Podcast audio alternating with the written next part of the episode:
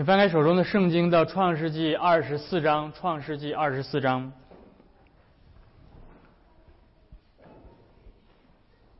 我们今天继续沿着创世纪的记录来啊，一同的思想。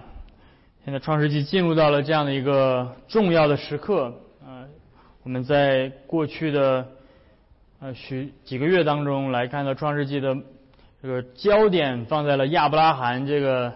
重要的信心的伟人的身上，呃，接下来到了二十四章，呃，这个圣经的焦点开始转移了，所以二十四章我们一同的翻过来，翻开之后由我来读，我们从第一节读到第九节，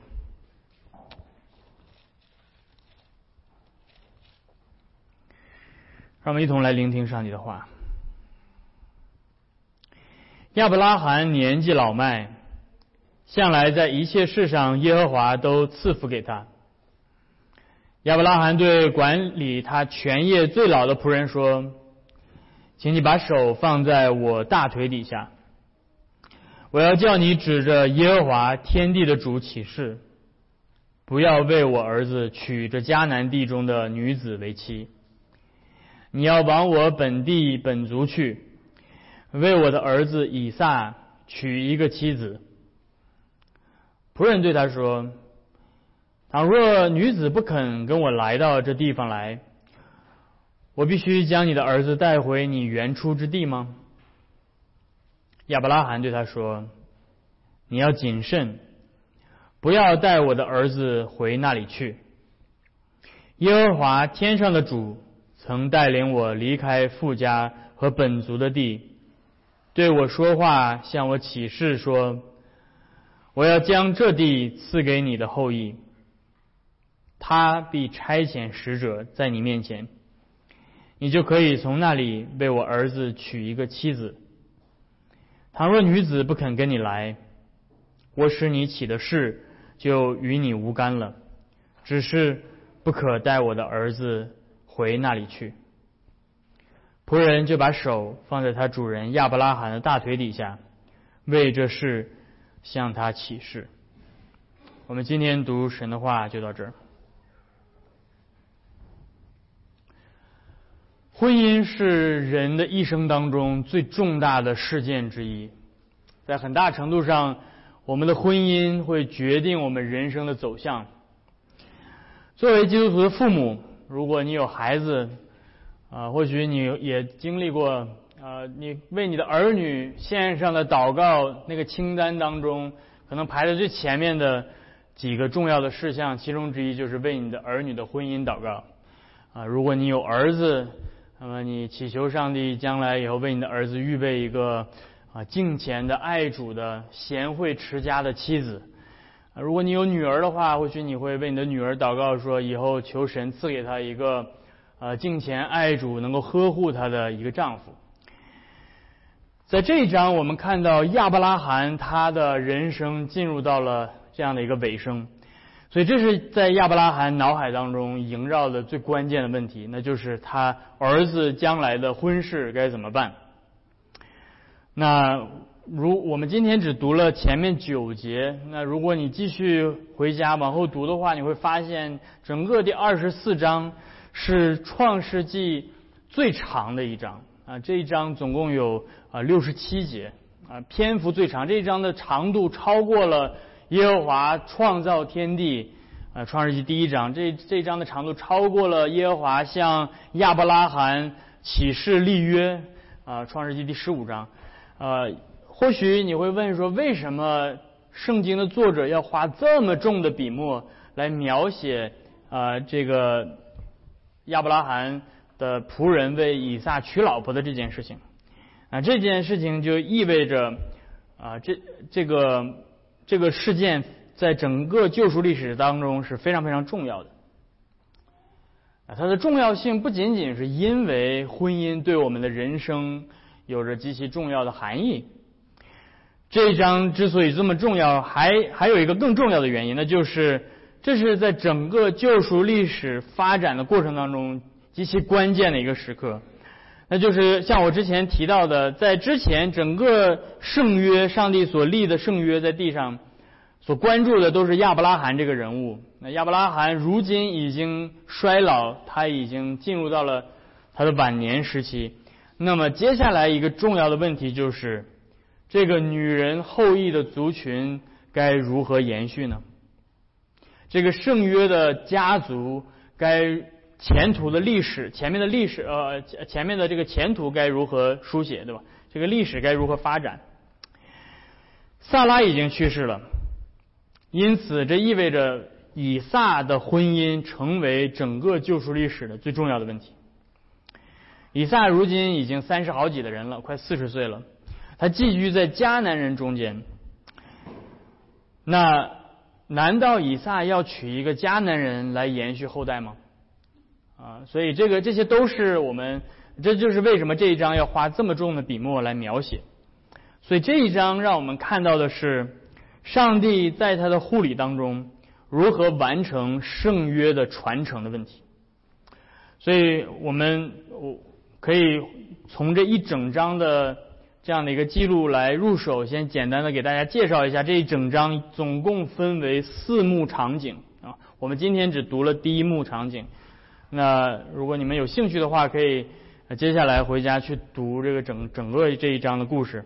呃，整个这一章分为四个场景，第一个场景就是我们刚才所读到的第一到第九节，这一幕场景发生在亚伯拉罕的家中。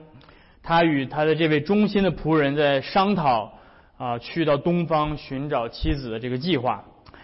那第二个场景是十到二十八节，那就是啊，这个仆人来到了拿鹤的城，在城门口啊，上帝引领他找到了这位预定的妻子利百加。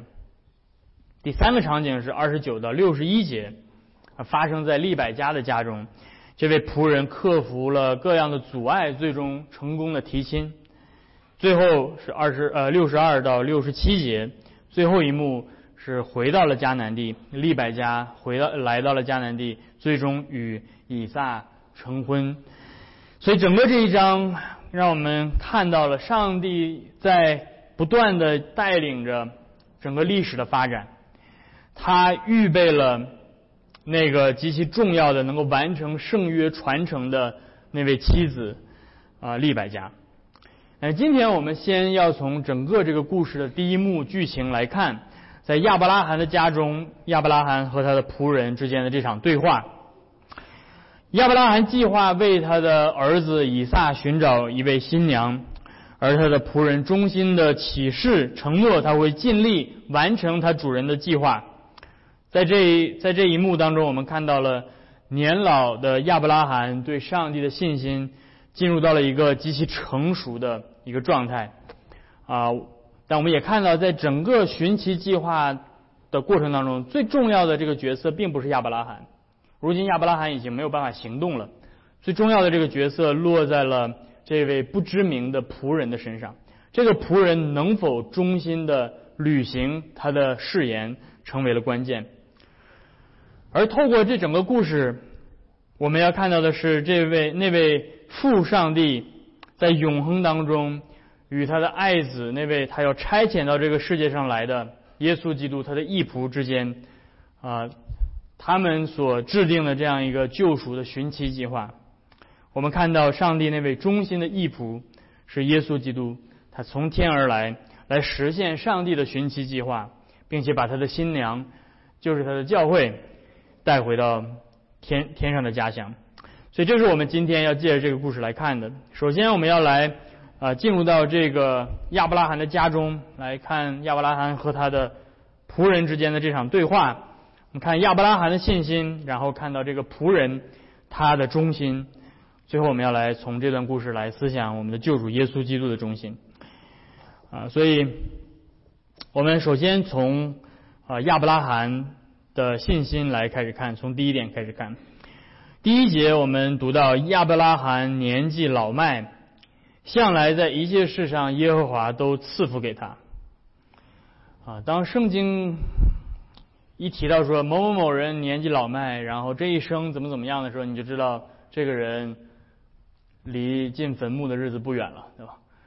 所以开始总结他的一生，而上而圣经总结亚伯拉罕的一生是说。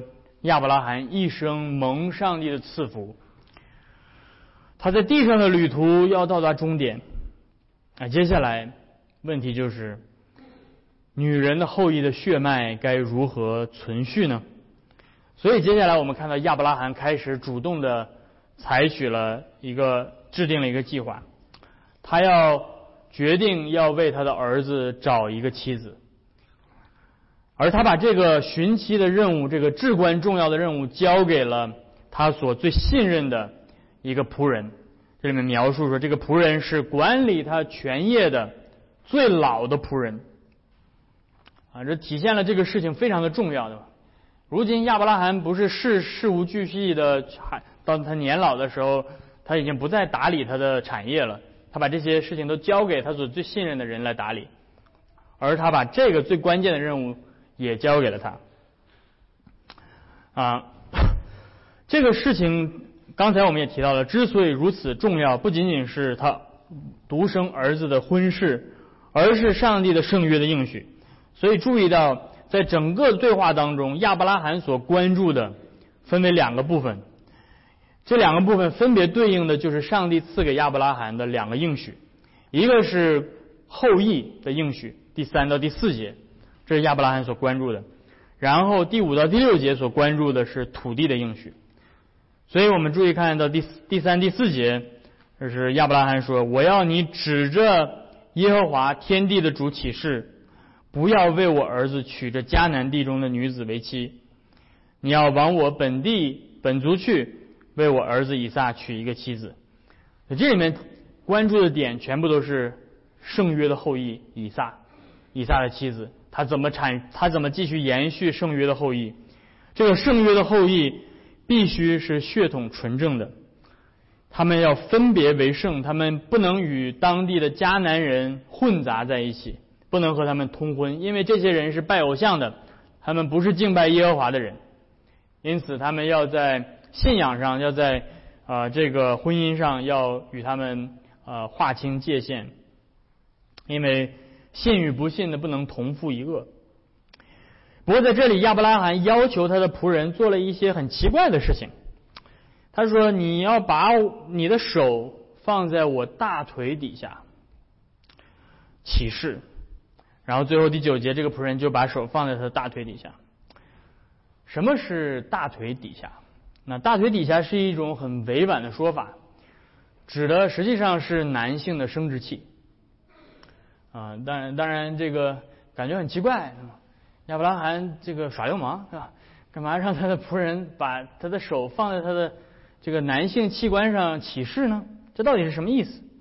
不仅今天对于我们现在的读者来说这一点很奇怪，实际上可能他的仆人也觉得很奇怪的。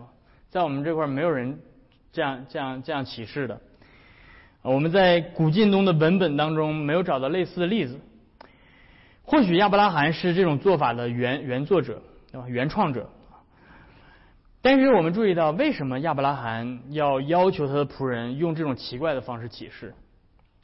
实际上，这跟上帝的应许是息息相关的，因为上帝应许亚伯拉罕的是后裔。这并不是圣经第一次提到亚伯拉罕的男性器官。实际上，在许多年以前，上帝在圣经启示当中专门花了一整章来。来讲关于亚伯拉罕的男性器官，那就是创世纪十七章。上帝的整个圣约刻印在了亚伯拉罕的那个部位，那就是创世纪十七章。上帝把割礼赐下作为他圣约应许的标记，刻印在亚伯拉罕的身上。所以，你如果要问亚伯拉罕说，上帝给你的应许的记号在哪儿呢？什么体现了上帝要赐福给你，要给你后裔呢？亚伯拉罕就指着他男性的器官说：“看，这就是上帝的应许，就是在这儿可以找到上帝确定他要赐给我后裔。”那所以这个记号跟上帝的应许本身也是彼此搭配的，因为是因为上帝的应许的焦点是什么呢？上帝应许的焦点是 the rock。The Rach 是后裔的意思，而如果你没有任何的语境跟一个希伯来人说 Zarach，他们会认为是什么呢？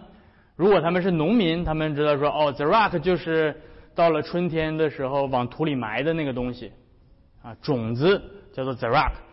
啊，如果你要是一个对吧，外科手术，或者是你是一个研究人体的，是吧？你跟这个医生说 Zarach，他说哦，那指的是你的精子。所以 Zarach 这个词呢，和上帝刻印在亚伯拉罕身上的圣约的标记的部位是呃，这个应许本身跟标记是非常吻合的。所以这就是为什么亚伯拉罕要让他的仆人。把手放在他的大腿底下启示，你要指着上帝的圣约的记号向我启示，你必定要延续我圣约的足意，因为我的 Zarah 就是从我这里所出的，你必须要延续它在地上。这就是为什么他要让他的仆人用这么奇怪的方式启示。而是而这个启示并不是解决亚伯拉罕传宗接代的这个问题，而是为了一个更伟大的拯救人类的计划。因为上帝起初从伊甸乐园里面赐给始祖的应许，就是 Zerah，就是那个后裔是女人的后裔，Zerah 哈伊莎，那个女人的后裔。上帝要给亚伯拉罕的应许就是。从你而出的将来要有那位降世的女人的后裔要来压伤蛇的头，来摧毁古蛇的权势，要拯救人类脱离罪恶和死亡。所以这个仆人所背负的使命是全人类拯救的使命。我接下来这个仆人问了一个很实际的问题，这个这个仆人的可能没想那么多，那个仆人说。那如果这个小这个女孩不肯跟我回来这儿怎么办，对吧？这个我觉得这个问题问的很实际，对吧？呃，你让一个对吧大家闺秀，这个还没有出嫁的姑娘跟着一个陌生人千里迢迢的跑到一个完全不认识的陌生的国度，对吧？这个人家人家也不放心，对吧？人家家人也不放心。那你说我该怎么办呢？要不然这样，我把以撒。带回去让他们看看是吧？看这我们家俊俊男对吧？我们家公子，然后结完婚之后没准是吧？就在那儿当地生活也行，或者回来怎么样，对吧？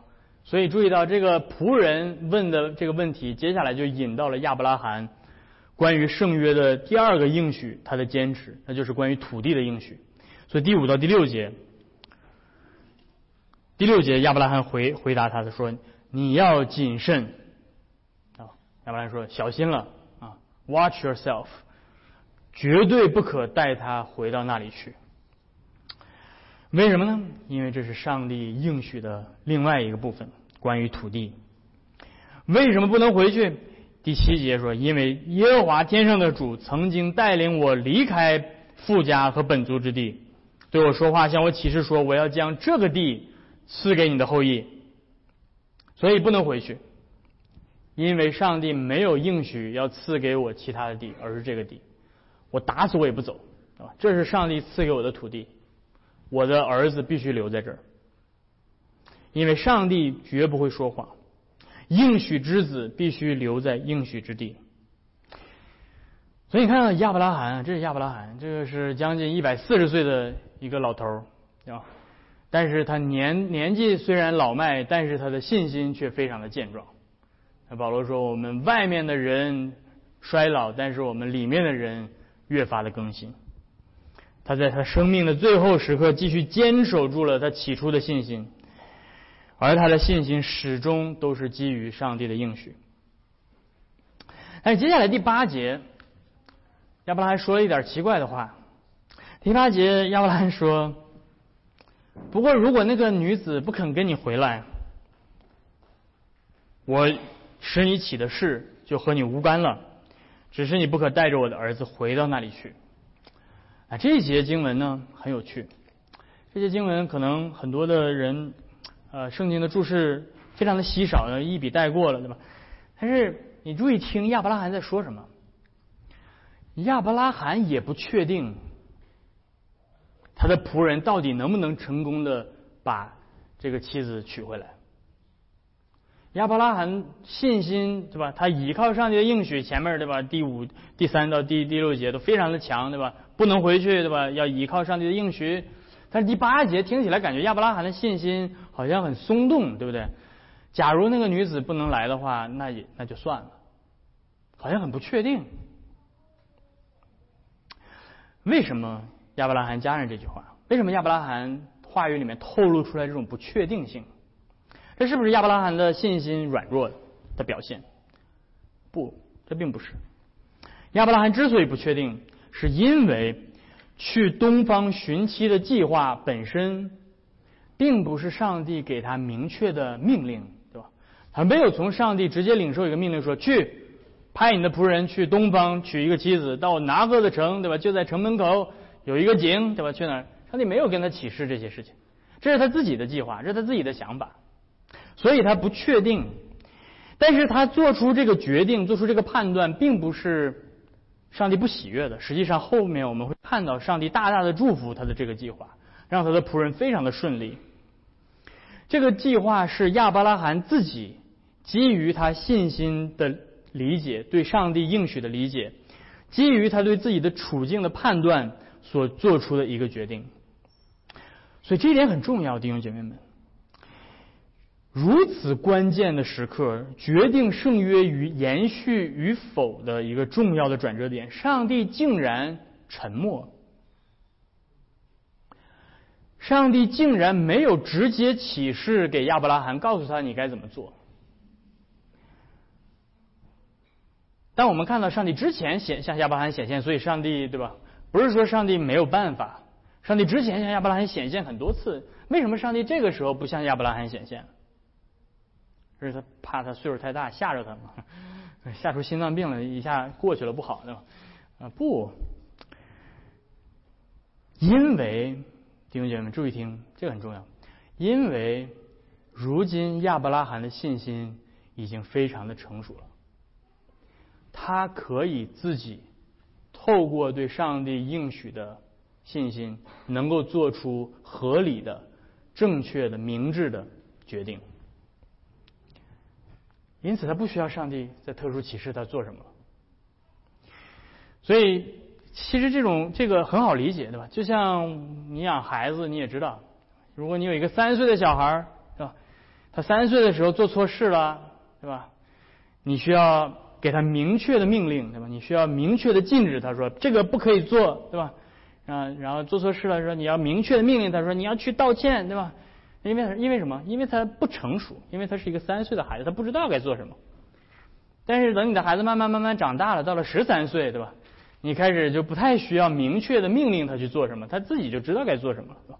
然后等到他慢慢慢慢再长大，长到三十岁了，是吧？那个时候你他还需要你给他命令的话，那就说明可能，对吧？这个你的养育的方方法比较比较比较有问题了，对吧？所以一个成熟的人的表现就是他能够。自主的、明确的、明智的去做出一些决定，不需要父母再去给他什么其他的明确的命令了。所以我们看到今天有的时候我们对属灵生命的成熟也有这样的一个误解啊。有的时候我们误解说哦，属灵生命的成熟好像就是说天天上帝都对我说话，天天上帝都给我特殊启示，这个我就属灵生命特别成熟啊。上帝每天早上起来告诉我说啊，你需要早上起来吃这个早餐，是吧？打三个鸡蛋，是吧？不能打四个，啊？只要上帝给你越多的特殊启示，是吧？这种越多的这种直接的命令，仿佛好像还更更属灵，对吧？你们有没有这种呃这种误解？弄反了，弄反了，这不是属灵，这不是属灵的成熟，这是这是属灵的幼稚，因为你需要早餐吃什么，还要上帝特殊启示来告诉你。那这说明你还不知道 自己该怎么生活。但是我们看到这种这种神学上的错误叫做 occasionalism，呃，翻译成中文叫做这个偶发主义，对吧？在每一个时刻都需要上帝超自然的介入到你的生命里面，你才能活啊啊！这个这个，但是圣经给我们的启示并不是这样。圣经让我们看到上帝子民信心的成熟的体现是他们。已经可以透过信心来做出明智的决定。上帝不再通过直接的启示，他们可以自己查验何为上帝所喜悦的事，并且主动留心去做。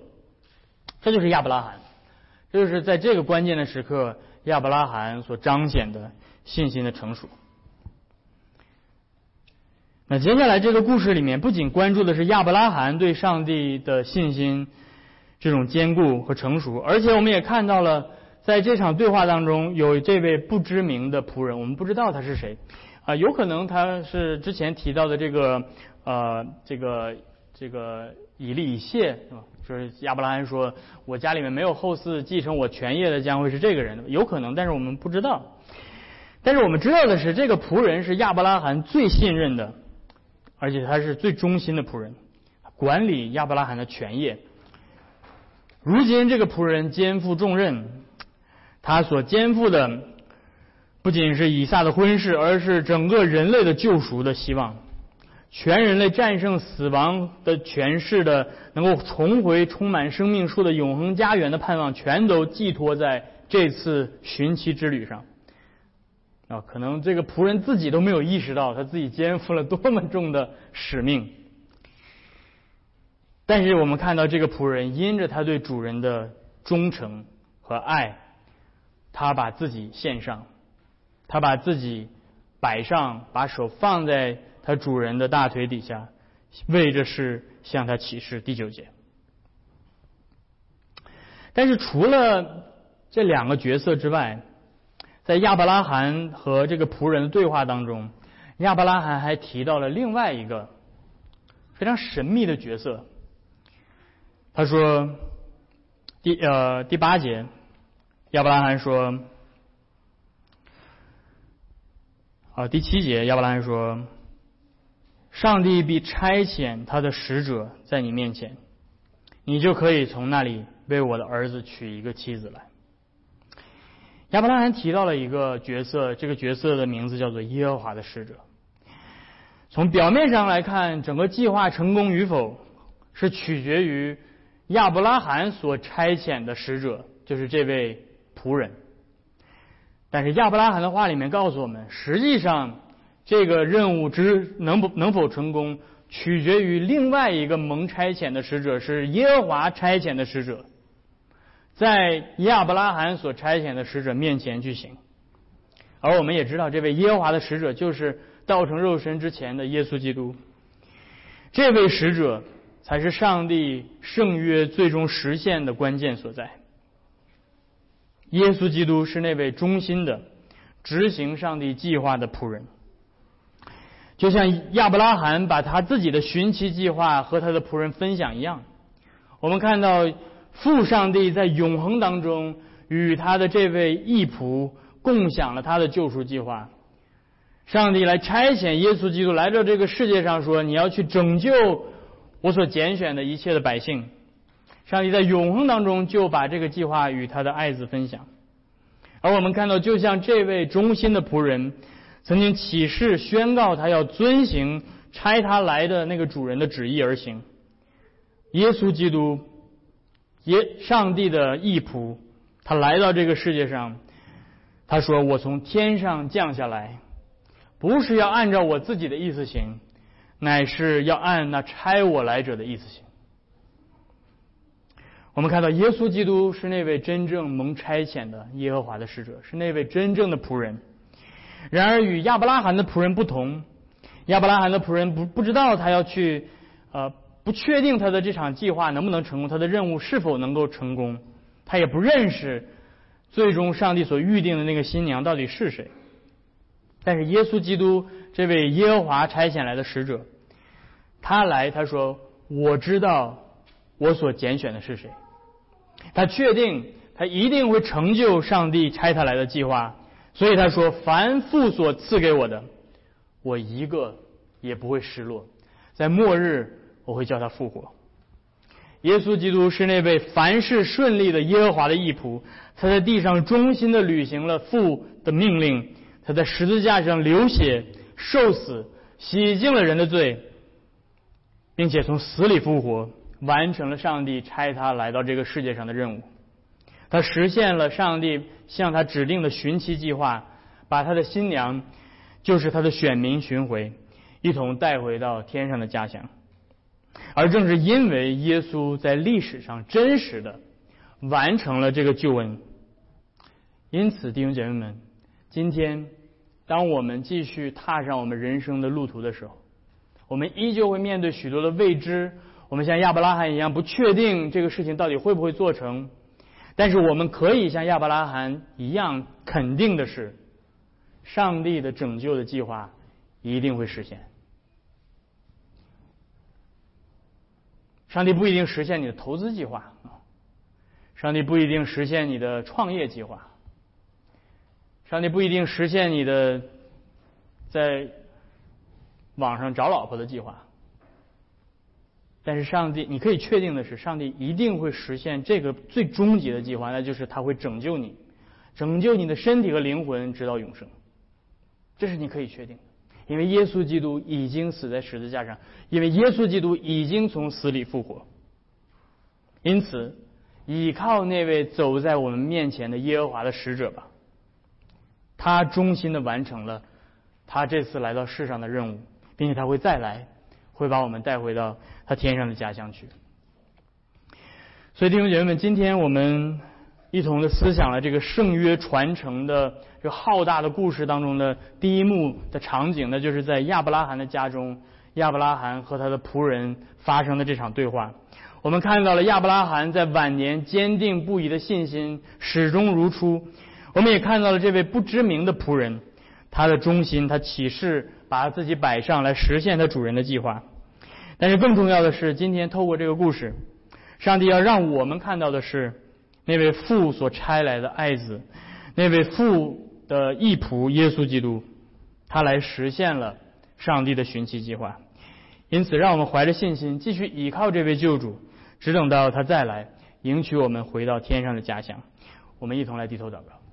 天父，我们来到你面前，我们感谢你在今天继续借着你的圣道的宣讲。来将我们彰显你的爱子耶稣基督，他的成功，他在地上为我们实现了这个伟大的任务。他从高天之上，从遥远的地方来到我们这里，他在十字架上舍身，舍掉他自己流血，并且从死里复活来成就他所来的这所要实现的任务，而为我们赚得了这个永恒的救恩。他是那位真正女人的后裔，他来压伤了蛇的头。来摧毁了罪和死亡的权势，因此主，我们感谢你，为着你那位顺服的成功的义仆，主，我们也祈求你继续将我们的信心能够仰望他，他坐在如今坐在你的宝座的右边，在高天之上，也也在天上为我们代求，所以求你接下来用他的身体和宝血来祝福我们的信心，叫我们能够坚定的依靠他。我们这样的祷告祈求是奉靠耶稣基督的名，阿门。